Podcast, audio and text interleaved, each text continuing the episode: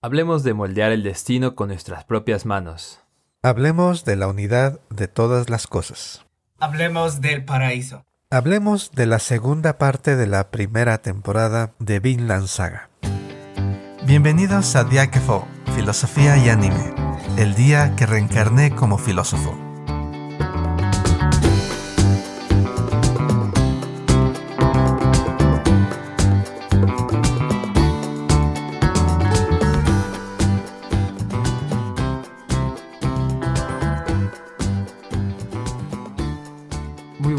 Tardes, buenas noches, buenos días, depende de la hora que nos escuchen. Es un gusto estar de nuevo con ustedes aquí en su podcast favorito. Bueno, esperamos que así sea, ya que fue. En esta ocasión, como muchas otras, me encuentro con mis queridos amigos Eduardo Aquiles. ¿Cómo están, chicos? Muy bien, muy bien, Javier. Pues aquí ya en preparación del inicio de la segunda temporada, que por si no lo, no lo saben, ya salió el primer episodio de la segunda. Y pues hoy muy emocionado por realizar esta charla. Sí, bastante picado con lo que está ocurriendo en, la, en el anime. Co- Como ya bien lo, lo habíamos comentado con anterioridad, un excelente acercamiento a la historia y muy interesante que solamente te deja picado con ganas de seguir viéndolo. Así es, pues estamos entusiasmados, por un lado por terminar de charlar y comentar acerca de esta serie, por otro lado porque ya se aproxima pues esta continuación de la aventura con la segunda temporada. Y un poco para ubicarnos en dónde nos quedamos, voy a hacer una pequeña sinopsis de lo que sucedió y aconteció en los primeros dos episodios y a partir de ahí sembrar la semilla del mal para seguir hablando acerca de los acontecimientos. Bueno, ¿qué, qué es lo que pasa en Midland Saga? Estamos siguiendo la trágica historia de Surfing, un niño que desafortunadamente pierde a su padre en un ataque de piratas.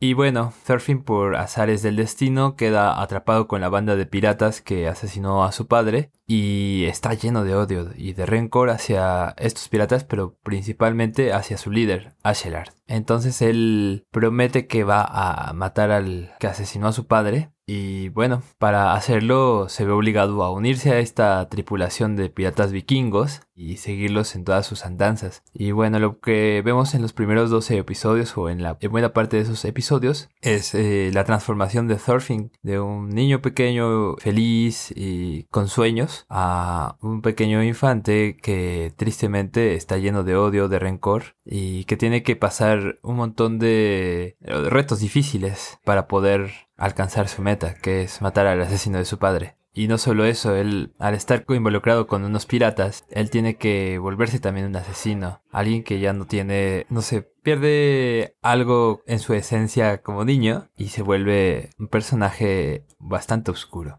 Ya ubicándonos un poquito más cerca del contexto en el que nos encontramos, podemos ver que la historia nos plantea una rivalidad entre los ingleses y los daneses. En este punto de la historia, los ingleses, un grupo de ingleses está persiguiendo al grupo de Ashelard, quienes están en pleno rescate del príncipe Conuto, hijo del rey de Dinamarca. Entonces, pues bueno, vemos cómo están en pleno rescate de este príncipe y están tratando de huir de los ingleses que son dirigidos por otro vikingo, Thorkel, quien ahora está apoyando el ejército inglés porque él tiene como el deseo de continuar la guerra y las peleas. Esa es su motivación en la vida, ¿no? Y bueno, un poco aquí nos encontramos en la historia, ese es el punto donde estamos. Vamos a ver una historia con una carga una tendencia mayor hacia lo político. No, si en la primera parte vimos una historia que reflejaba como el crecimiento del rencor y del odio y de lo que puede hacer la guerra en una persona. eh, en esta segunda parte vamos a ver eh, si bien estos elementos, pero no exclusivamente. Va a estar más cargado de estrategia política, va a estar más cargado de perspectivas ante la vida y ante la forma en que se piensa que se puede alcanzar el poder. ¿No? Entonces, estamos ubicados en esta parte y me gustaría escuchar qué opinan mis queridos amigos eh, Lalo, Aquiles acerca de esto. Como dices Javier, hay un cambio más hacia, digamos ya, el ambiente político, la lucha política en, en esta segunda parte.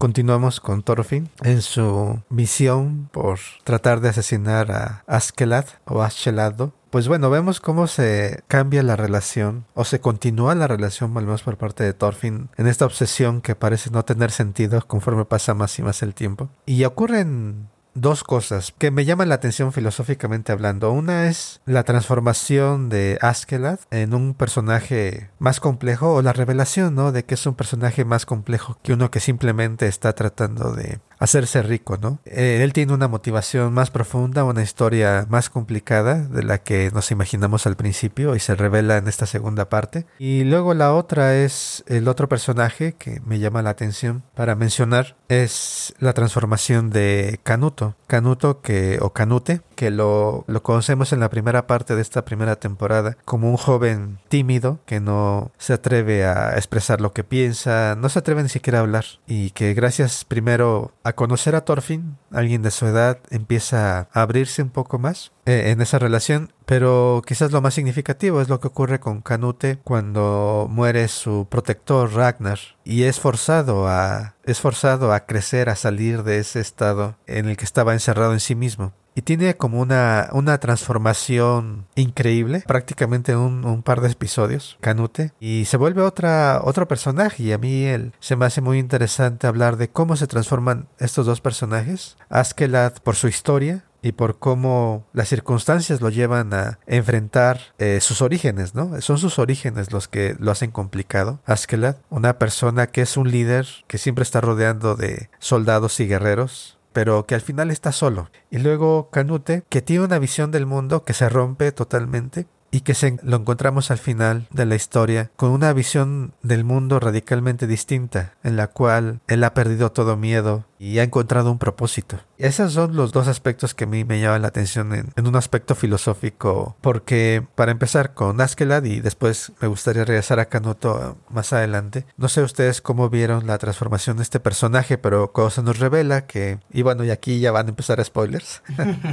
para los que no están escuchando, eh, están advertidos. Un segundo más y empiezan. Empezamos a descubrir que Askeladd tiene algo más que simplemente ser un rufián inteligente que es bueno para asaltar aldeas. Tiene un sueño, tiene un propósito y ese sueño surge de que está entre dos mundos, entre el mundo danés y el mundo galés. Porque él tiene esas lealtades, ¿no? Su madre era galés, su padre la secuestra, se la lleva a Dinamarca, y pero él crece con lealtad hacia su madre. Y de hecho mata, cuéntala por ahí la historia, ¿no? Comparándola con la de Thorfinn, su propia historia de venganza, comparándola con lo que él ve como algo sin sentido que está tratando de hacer Thorfinn, porque realmente no es como él. Y es interesante cómo se revela esto de que hay cosas más importantes que simplemente la riqueza o, o la guerra para Askeladd y está dispuesto a sacrificarse por ellas. Y está buscando realmente un líder, ¿no? Alguien que traiga paz y traiga seguridad a, a esta tierra por la que él se preocupa tanto y ve, está hablando de la leyenda de el general mítico que va a regresar, Arturius. Hablábamos de utopías en el episodio anterior dedicado a Vinland Saga. Y también está este sueño, ¿no? Del este ser mítico que un día nos dejó y luego va a regresar y, todo va a estar bien cuando esta persona regrese. Y en el caso de Askeladd, este ser mítico es Arturius, el comandante Arturius, que según es la, sería el origen de la leyenda del rey Arturo, que va a regresar y va a, a traer paz a, a su tierra, ¿no? y él decide que esa utopía no va a ser real, entonces alguien tiene que hacerla realidad. Y encuentra en Canute, a Canuto, encuentra en, en, él esa esperanza de encontrar un espacio para que su sueño se haga realidad, su sueño de proteger a su tierra, la tierra a la que su madre amó tanto.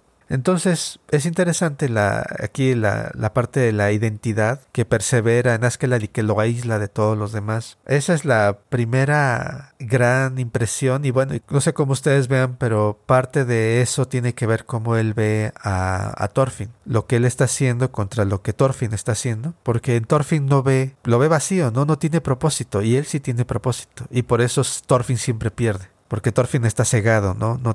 Tiene una claridad de propósito de lo que quiere hacer, de lo que quiere alcanzar con su venganza. Y Askeladd a lo largo de su vida sí ha, sí ha alcanzado esa claridad. Y por eso Thorfinn no lo puede derrotar nunca. Esa es, esa es mi primera impresión. A ver qué, qué piensan ustedes. Sí, creo que, como comentas, de los personajes que, que cambian muy radicalmente su postura o que comenzamos a ver otro tipo de pensamientos en ellos son, como bien lo comentaste, es el príncipe Canuto y Askeladd. Es bastante interesante esta idea que presentas de Akelar, porque es, es como esta carga, ¿no? Esta carga eh, que él comienza a tener y que es eh, a lo mejor ese sueño que su mamá tiene, ¿no? Porque siguiendo un poco con estos spoilers un poquito, hay esta parte en la cual ella eh, podemos ver cómo Aquelar recuerda los momentos platicando con su mamá que era esclava. También eso creo que es algo bastante importante mencionar ya que es a partir de aquí donde él encuentra ese odio, ¿no? El odio que Thorfinn carga es este mismo odio que, que Akelar tiene hacia los daneses. En una parte también podemos observar que declara abiertamente que odia a los daneses y es por esto, este odio, ¿no? Y es esta carga, ¿no? Esta carga que lleva y que también al final, al final de ello, como bien dices, se cansa de esperar a que regrese este general y también hace este hincapié en el hecho de que uno puede elegir a quién seguir, ¿no? A qué líder seguir. Y en ese momento es cuando él decide seguir y eh, apoyar al príncipe Canuto. Y hablando un poco sobre Canuto, que creo que fue, eh, es, son de los este, episodios bastante interesantes observar cómo cambia y hacer toda esta reflexión sobre el amor cristiano, ¿no? Que creo que es muy interesante saber, ¿no? Una de las cosas que menciona una niña en uno de los episodios es este hecho imperante de que hay una carga muy grande sobre el peso de las personas para poder seguir eh, los mandamientos de Dios, ¿no? Y es que cualquier carga, no nada más hablemos de la carga cristiana que te impera el decir que te pone reglas, ¿no? También podemos hablar de las cargas en la sociedad, de las cargas que tenemos por tener cierta posición en nuestro trabajo, en nuestra casa, o incluso por tener una imagen, ¿no? Creo que este tipo de reflexiones nos llevan a entender un poco más el porqué, eh, el porqué de la conversión de Príncipe Canuto. Y ya hablando más sobre él, sobre esta conversión, una de las cosas que, que, se me hizo muy interesante y que les voy a spoilear un poco esta reflexión, que pensando sobre aquello que, que podemos ver y escuchar, aquí una de las cosas con la cual la reflexión comienza es qué es el amor, ¿no? Como dijo Aquiles, eh, Ragnar murió y lo que Canuto dice es que eso es amor. E, el amor que Ragnar tenía por él, este sentimiento, el sentimiento que tenía Ragnar por él era verdadero amor. A lo que el monje le intercede y le dice, ¿es realmente eso amor? Y comienzan a tener esta plática en la cual el monje le dice, no, eso no es amor, eso es discriminación. ¿Por qué? Porque no te ve, no te ve igual que a los otros. A lo que el monje le contesta que el amor es la muerte, ¿no? Creo que este es algo muy profundo. Realmente creo que se tendría que ahondar un poquito más, pero por aquello por donde yo comencé a entender este hecho, es el hecho de la, del morir, porque aquí nos pone en este contexto, es que primero contrapone la creación de Dios como todos aquellos seres que son y que en su ser son perfectos tal como son. Tanto los animales como los árboles, el viento, el sol, todo aquello que provee, al menos es desde el punto de vista desde donde yo lo comprendo, este, todo aquello que provee es bueno. ¿Cuál es la diferencia con el humano o al menos en, contraste desde el punto de vista desde donde lo estoy viendo? Es este hecho de que los humanos no proveen, ¿no? En cambio, tratan de saquear, tratan de matar y en la matanza, porque bien podríamos decir que pues al proveer, para proveerte de las cosas que necesitas, necesitas matar a alguien, etcétera, etcétera. Animales, plantas, yo qué sé. Entonces, creo que la crítica de, desde este punto va al hecho de que el humano no provee. En cambio, él trata de destruir esta gran metáfora que, que, ya hemos comentado antes, que es de Matrix, en donde dicen que el humano es este virus que consume todo, que realmente no provee. Y es a partir de ahí también donde hace una crítica hacia Dios, pero creo que en este momento lo dejaré. Al menos en esta postura del príncipe Canuto sí se ve una contraposición entre lo que el humano es y lo que la naturaleza o la creación de Dios es como perfecta. Pues sí, amigos, vamos directo a los puntos nodales de esta segunda parte. para ir retomando un poco las ideas conforme han ido surgiendo, voy a regresarme un poquito a justo lo de las transformaciones y la forma en que entendemos qué es un líder, cómo podemos concebirlo. Y bueno, es que ya desde el inicio de la serie se nos planteaba la importancia de la figura que tiene un líder.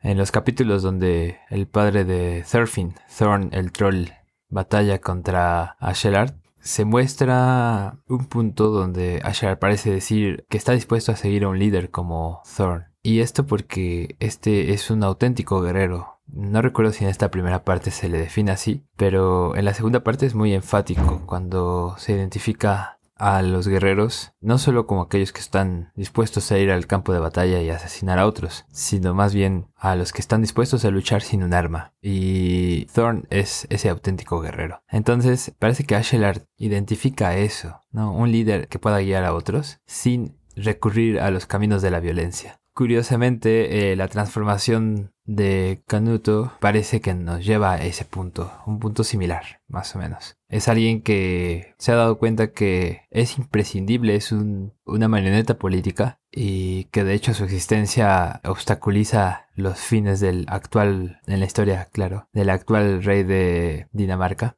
Pensando en ello, está dispuesto a tomar acción y no solo eso, sino a hacerlo con una estrategia política que no necesariamente va a ser ir y asesinar o deshacerse del resto de sus enemigos. Es una forma diferente de resolver las cosas. Y pues es cierto, ¿no? Asher está dispuesto a seguir a ese líder porque es alguien que tiene la voluntad de guiar. Regresando un poco más a la figura de Canuto, tenemos esta idea de que el líder es alguien que le puede dar significado a la vida de los otros a la vida de quien lo sigue. Y bueno, en parte para mí ese es el cambio que puede tener este personaje, ¿no? Eh, de darse cuenta de lo que implica ser un líder político, en este caso un príncipe que se quiere convertir en rey. Bueno, por otro lado está esta idea de ni siquiera, digamos, dudar de la existencia de Dios, que curiosamente en algún punto de la historia esa sí es la postura que adopta el fraile que acompaña al príncipe Canuto y que funge como una especie de mentor para él. Pero no,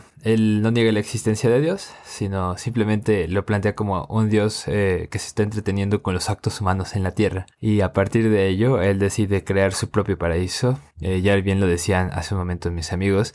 Regresamos al tema de las utopías, ¿no? Y de crear moldear con las propias manos el destino. Esa parece ser también una de las cuestiones cruciales que hacen cambio en Canuto. Y su fuerza, al menos como lo pintan en el personaje, su fuerza de crecimiento es tal que no solo transforma a los ideales de Ashelard, o más, más que transformarlos, lo vuelve un seguidor suyo, sino también de el mismísimo Thorkel, quien pues quizá no hemos hablado tanto de él, pero es un personaje que ha estado haciendo como movimiento desde la segunda parte de la historia, pues es el persecutor del príncipe en un inicio y eventualmente tienen un enfrentamiento con él que se resuelve con eh, la transformación de Conuto y en parte también con la pelea que tiene Thorfinn, que bueno, Voy a poner un pequeño paréntesis aquí a lo que vengo diciendo. También muestra un crecimiento en el personaje de Thorfinn, nada más que en un sentido diferente. Pero bueno, regresando a, estas alianzas políticas, ciertamente Thurkel observa que él también puede obtener lo suyo. Él desea estar en la guerra y en la batalla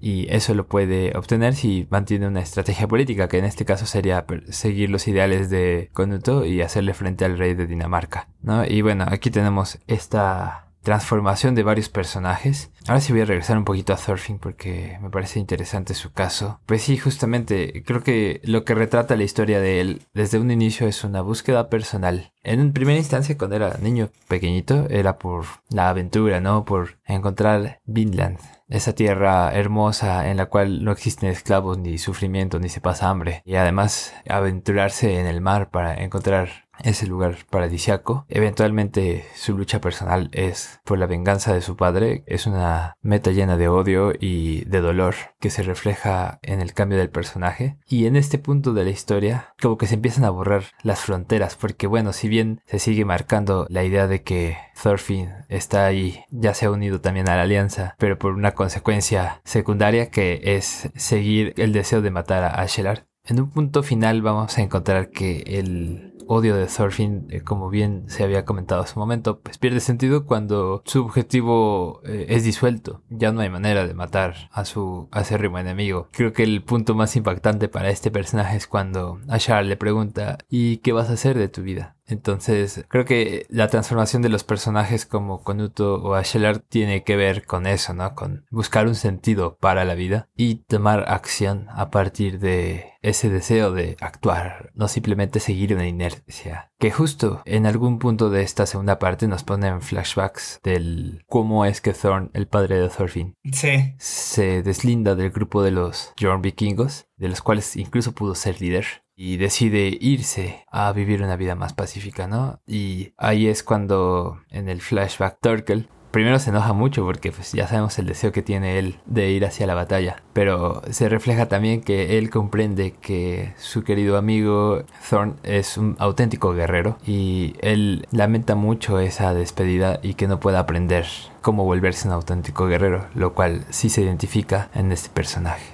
Está en toda esta complejidad de los temas, bueno, estos temas tan profundos y que francamente a mí me dan que pensar. Si necesitaremos otro episodio, pero Nada más para terminarlos, pero quiero mencionar muy brevemente. Hay, hay muchas cosas que para mí, bueno, hay, hay en estos personajes y nada más para mencionar a Canuto antes de, de que termine el episodio un poco más, porque veo que hay una gran riqueza en, en las ideas que podemos explorar y, y, esas ideas creo que no hemos hablado tanto de ellas, no se ha presentado quizás el tema en, Hmm. en los animes que ha ocurrido que hemos mencionado, hablado hasta ahora. Pero lo que decía, mencionabas Lalo hace rato. Cuando hablan del amor y el monje intenta explicar, aclarar qué es el amor a Canuto y eso es discriminación. En los subtítulos que yo vi era eso es diferenciación. Hay una distinción que hacemos y a eso llamamos amor. Tratar de a alguien de forma diferente a como tratamos a los demás. Y regresando otra vez al tema de la muerte. La muerte es donde está el amor, donde no hay diferencia. Donde todas las cosas y seres vivos se hermanan, se vuelven iguales. Es en la muerte. Entonces, el, el, amor sería, yo creo que darse cuenta de que no hay diferenciación, ¿no? No tratar al, mundo como algo diferenciado, sino como algo unido. Y amas al mundo porque eres parte del mundo, no estás aparte de él. Tratas al otro como si fueras tú mismo, no por quién es él, sino porque tú eres él, o tú eres ella, o tú eres ella, como queramos decirle. Tú eres esa planta, tú eres ese río, forma parte de ti, hay una interdependencia completa.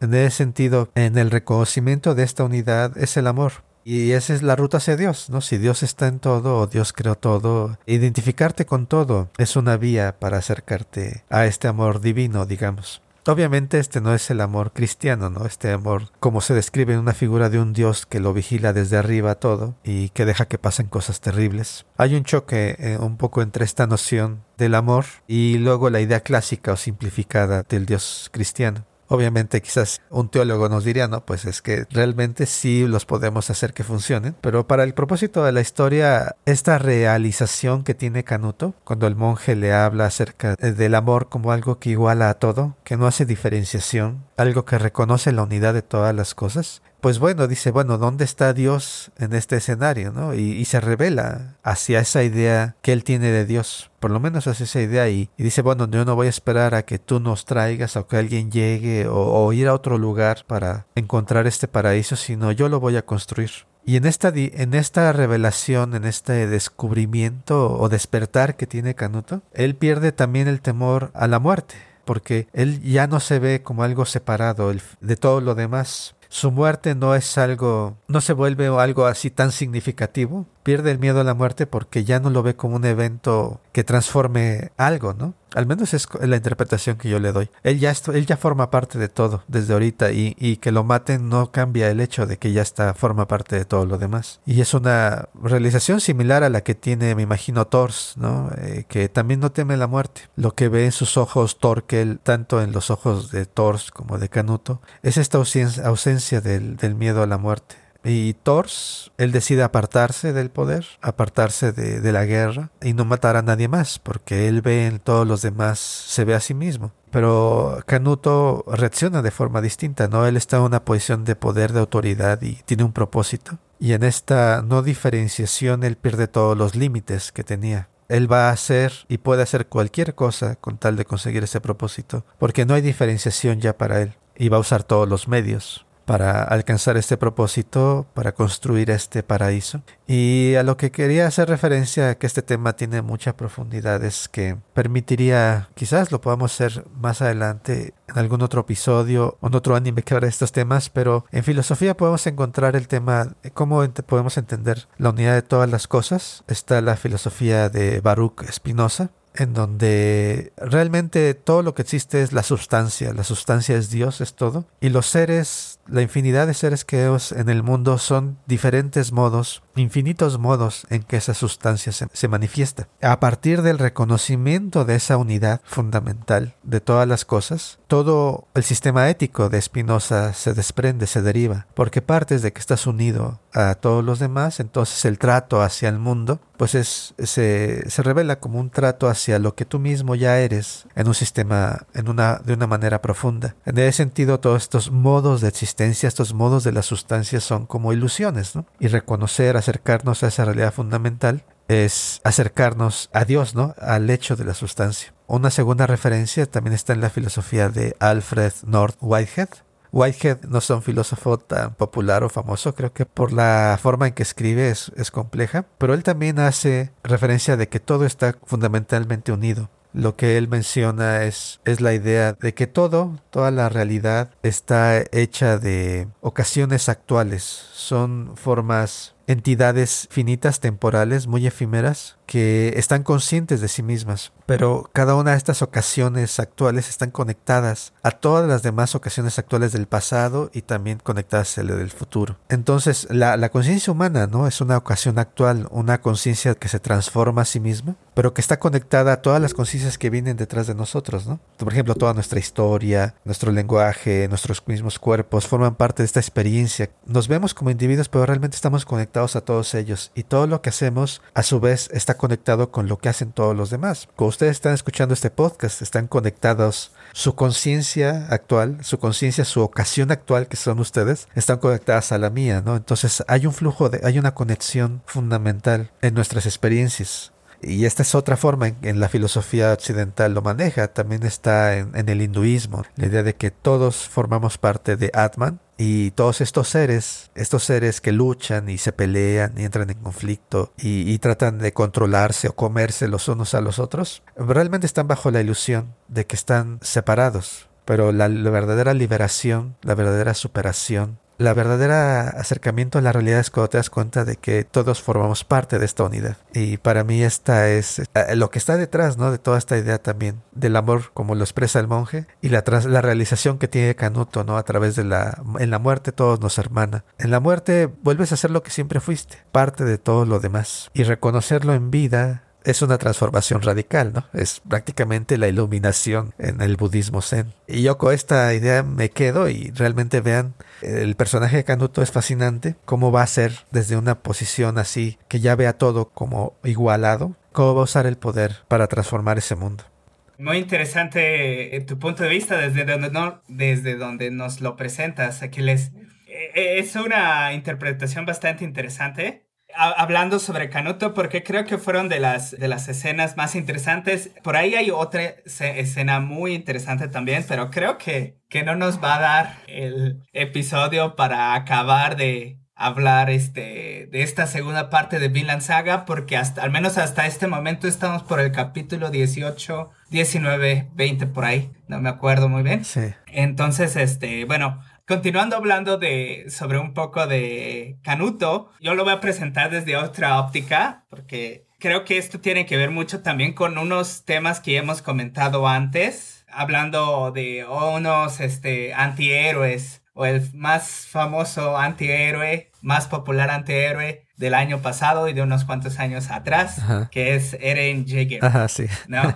Siento que, que, es esta, es eh, claramente comparándolos desde sus perspectivas, desde, desde, sus mundos propios, es esta idea de la idealización, ¿no? De la idealización de un querer vivir bien hacia el realismo. Lógicamente que el príncipe Canuto se se forma con estas bases cristianas y bueno, a la hora de encontrarse en el campo de batalla y es en donde observa que, que no todo es de la forma en la que a lo mejor las escrituras le han enseñado, en la cual el monje le ha enseñado, y es aquí en donde hay ese choque de realidad, ¿no? Y creo que en su caso es como esta, esta reacción en contra de decir de cuando comienzan a hablar de la muerte, yo lo que comprendo es como la muerte es el lugar en donde todos somos iguales, sí, pero ¿qué hay de la vida? O sea, creo que esa es la pregunta que se hace en ese instante. Si la vida me lleva finalmente a morir y tengo que soportar el sufrimiento constante de la vida, ¿por qué estoy haciéndolo? Creo que es ahí es una pregunta que se hace, ¿por qué seguir las reglas? ¿Por qué Dios Dios no nos ayuda, ¿no? Y creo que hace un reclamo al final, hace este reclamo de si Dios está viendo cómo todo este sufrimiento está sucediendo aquí en el mundo, yo cuando muera y llegue a Él, le diré, yo no necesito tu paraíso porque ya lo habré construido, ¿no? Creo que es este reclamo, este rencor que dice, no, pues es que si, si, la idea que yo tenía de cómo debía de ser el mundo no es, y esto lleva más a, un sufrimiento mayor, entonces no puedo hacerlo de tal manera. Ese, ese es el choque de realidad que tiene. Y creo que eh, en ese momento, creo que él lo que plantea es que debe de haber una acción porque hasta, hasta antes de esa parte él tiene un sentido un poco más pasivo, él es más bueno, él ora cada rato, él como que está muy consciente de que a lo mejor las cosas que hace tienen un impacto político y por ello decide no hacer. Se encierra en su pasividad y es a partir de aquí en donde dice, no, es que lo que tengo que hacer es tomar un rol activo en, en las cosas que hago.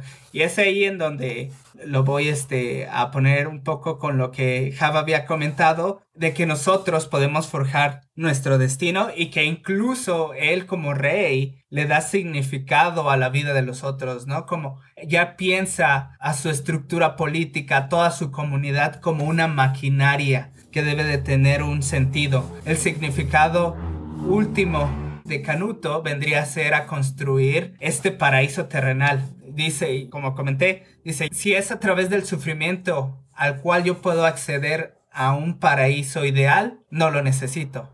Lo que quiero es tener un paraíso terrenal en donde no haya este sufrimiento. Creo que es un poco lógicamente otra vez este comparándolos con pincillas ahí entre Eren Jaeger y lo que es este Canuto.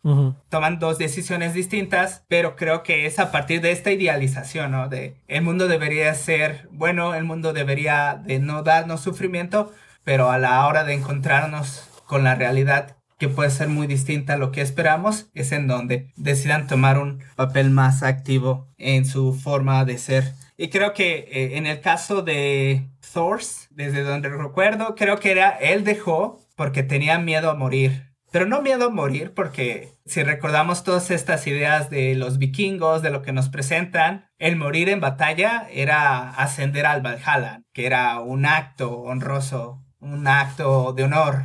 Pero creo que lo que comienza a entender Thors es que la idea de morir le plantea la idea de perder y de perderse de algo muy importante como su familia, ¿no? Y creo que fue, fue, lo que le sucedió también a Canuto, ¿no? Esta pérdida que tuvo con Ragnar y que a lo mejor quiere que los demás no experimenten. Bueno, esta situación del monje, este, esta, esta plática entre el monje y Canuto es muy interesante, muy recomendable, dan para mucho pensar y bueno, creo que al menos por el momento aquí lo dejo. Sí, me gusta lo que planteas, Lalo. Creo que sería interesante ver qué pasa si le damos el poder del titán fundador al buen Conuto. No sabemos cómo terminará esa historia. Bueno, ya fuera de la broma, no, en verdad das un punto de diálogo muy interesante, ¿no? ¿Cuáles podrían ser las diferencias entre un líder como Conuto, que tiene de respaldo una moralidad cristiana, pero a la vez de la cual reniega, y alguien como Eren Jaeger, que está... A mí se me hace que se parece un poquito más se me hace más cercano como en motivaciones de la infancia a Surfing, pero bueno, quizá eso sea motivo para otro episodio, no lo sé, algún día. Ahí nos describen en redes. Pero bueno, ya como en ánimo de cierre, un par de cosillas. Primero, pues sí, esta charla nos, como vemos, nos puede llevar a muchos puntos que podríamos explorar. Ojalá que varios los retomemos en otros episodios hablando de diferentes animes o de este mismo. Un segundo comentario sería, si no les gusta la postura sustancialista de Spinoza, siempre tenemos al buen George Berkeley, Berkeley para los ingleses, quien dice que todo es idea de la mente de Dios. Sí. Bueno, hay sus, hay sus distinciones, pero digamos que sería la versión racionalista del el panteísmo. Y tercero, como una referencia, yo recomiendo mucho ver en YouTube el canal de Marina Golondrina, quien hace un análisis sorprendente y también muy hermoso de Vinland Saga. Creo que sería bonito también escuchar a esta youtuber que tiene cosas muy interesantes que decir acerca de esta serie. Y bueno, de paso le dejan un saludo de nuestra parte en los comentarios. Y bueno, creo que haré algo que quizá ya no había hecho en algunos episodios y es que les dejaré la siguiente pregunta. ¿Creen que es posible tornar nuestro destino con las propias manos? ¿O somos sujetos a una inercia social de la cual nunca podríamos escapar? Es muy interesante. A mí me fascina la idea de la unidad y por eso veo quizás en, en el monje la, la, idea de que quizás un poco de esa, de esa realidad se asomó en Torsi, en Canuto, pero sí creo que tiene razón. Tiene razón Lalo, en particular creo que están ahí todos los elementos para más que acercarse a eso, bueno, quizás de una versión corrompida o incompleta en el caso de Canuto de esta igualdad de todas las cosas o unidad de todas las cosas eh, es algo diferente al amor que unifica todo. Y en el caso de Thor ciertamente tenía miedo de eh, empezó a, a, sentir miedo. El tema es fascinante y ver hacia dónde van estos personajes más adelante pues nos dará una idea de qué tanto se están acercando o distanciando de, de, de esta idea del amor divino o de la unidad con los demás. Y cuál es la historia de Thorfinn no hacia hacia dónde va Thorfinn al final de su de su jornada. Si lo quieren ver pues ya está la segunda segunda temporada empezando y tengo entendido que es una se transforma un poco la historia. No sé bien yo de que, cómo se transforma pero sé que se transforma la historia y pues bueno si les llamó la atención lo suficiente como para escucharnos pues seguramente les llamará la atención también ver esta segunda temporada que está iniciando. Y pues bueno qué piensan ustedes qué piensan ustedes cómo ven la transformación de, de Canuto ¿Cómo piensan sobre estos temas de la unidad? ¿Somos individuos? ¿Estamos conectados con los demás? ¿O de qué forma estamos conectados? ¿no? Quizás es, es lo interesante. Y bueno, ya que estamos en este afán de retomar las preguntas que sí, como bien comentaba Jav, ya tiene bastante que no los dejamos, unas, para reflexionar. Bueno, creo que la única que, que me queda hacerles es preguntarles si ustedes creen que hay otra manera de reaccionar a este golpe de realidad podríamos reaccionar de manera pasiva, podríamos seguir teniendo la misma posición, reafirmarla y si la reafirmamos, ¿cómo creen que ese pensamiento podría cambiar? O podríamos tener este pensamiento que Canuto tuvo, cambiar nuestra posición radicalmente. ¿Ustedes cómo creen que reaccionarían ante esta situación? Y pues si tienen una respuesta, ya saben en dónde nos pueden escribir y nos pueden comentar todos sus pensamientos. Recuerden que estamos en varias plataformas como Facebook, Instagram y YouTube y que en todas ellas nos encontramos como Diáquefo, Filosofía y Anime. Y por supuesto también está nuestro correo electrónico